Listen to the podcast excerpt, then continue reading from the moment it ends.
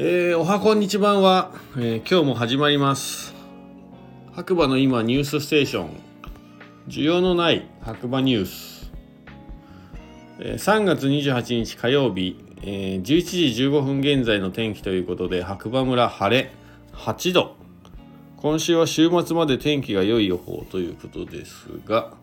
そうですね。今日はまあ天気良かったというか、まあ、そこまで晴れてる感じじゃないです。薄曇りな感じで。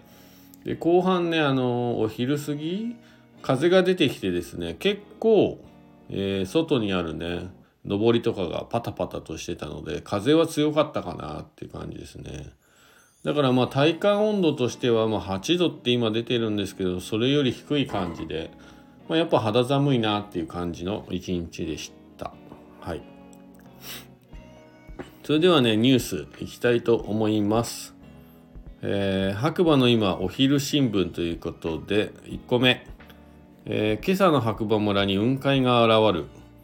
雲海の仕組みを解説、えー、ウェザーニュースですね。長野県白馬村周辺に雲海出現。今朝は内陸部で冷え込み強まるということで。今日28日火曜日朝、長野県の白馬村では眼下に雲が海のように広がる雲海の写真が撮影されました。今朝は高気圧に覆われ、放射冷却現象が効いたため、内陸部を中心に冷え込みが強まりました。冷やされた空気が霧となって現れ、盆地内に溜まったものを高いところから見たため、雲海が広がりました。今朝見られた雲海は放射放射霧と呼ばれるタイプで発生したものになります。夜間の放射冷却によって地上付近の熱が上空へ逃げることで地面に近いところの気温が下がり空気中の水蒸気が水滴に変わります。その水滴が霧となって見えるようになったものが放射霧で盆地で見られる雲海はこの放射霧のタイプが多いと言えます。それ以外にも雨上がりで風が強い時に発生した霧や冬に冷え込みが強まった時に川や湖などの周辺で発生する霧によって雲海が見られることがあります。気温上昇とともに雲海は薄く長野県周辺も含めて今日は高気圧に覆われているため広範囲で晴れるところが多くなります。関東では雨の降りやすいすっきりしない天気です。日差しが届いて気温が上昇するとともに霧は解消に向かいます。そのため昼にかけて雲海はだんだん薄くなっていく見込みです。昼間は春らしい暖かな陽気となりますが朝晩は冷えて寒さも感じますのでこれからお出かけの方は服装選びにお気をつけくださいということですね。はいこうね天気予報でもね言ってますね。やっぱり気温のね差が結構あるんですよ。だから遊びに来る方ね白馬もね来る方は防寒着忘れずに持ってきていただけると体調管理が楽になると思います、えー、それでは2個目ですね。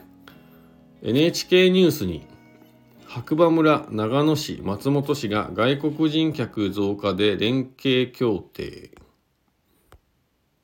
これなんか昨日読んだニュースですかね。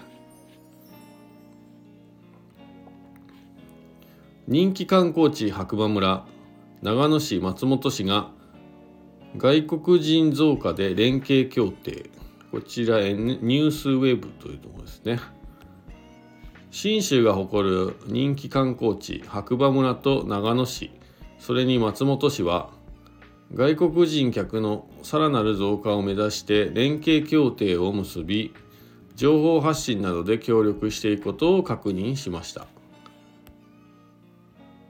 27日白馬村で行われた協定の締結式には白馬村の丸山敏郎村長と長野市の荻原健二市長。それに松本市のガウン吉直市長が出席し協定書に署名しました。連携協定には情報発信での協力のほか自然や文化などに触れる体験型の観光を共同で進めていくことなど盛り込まれています。新型コロナによる入国制限の緩和に伴い観光地として人気の高い3つの自治体はそれぞれの持ち味を生かしながら連携を深め海外からより多くの滞在客を呼び込みたい考えです。長期滞在ね。はい。松本市のガウン市長はインバウンドでは白馬村の人気が突出しているが白馬村を訪れる外国人が松本市にも来てくれるよう取り組みたいと意気込みを示しました。一方白馬村の丸山村長は文化や芸術のある長野市や松本市と連携して地域のコンテンツを磨き上げていきたいと連携のメリットを強調しましたまた長野市の荻原市長は松本市には県内唯一の空港があることに触れながらインバウンドにおける交通面などの地域課題にも取り組んでいきたいと話していましたということですね。はい。いやこういうね明るい話題はいいですよね。まあ、松本空港から羽田空港、まあ、あとはまあどっかオーストラリアからのね便が松本に直で着いたりとかするとまた変わるんでしょうねいろいろとね。はい。そんなちょっと夢のあるニュースになりますねこちらは、えー、長野市とね松本市。仲が悪いという噂なので、まあ、どこまでうまくこう白馬がね混じってできるのかということを、まあ、期待して見ていたいと思います。あ今日のね、ニュースこんなところです。はい。本当に寒いですね。なかなか。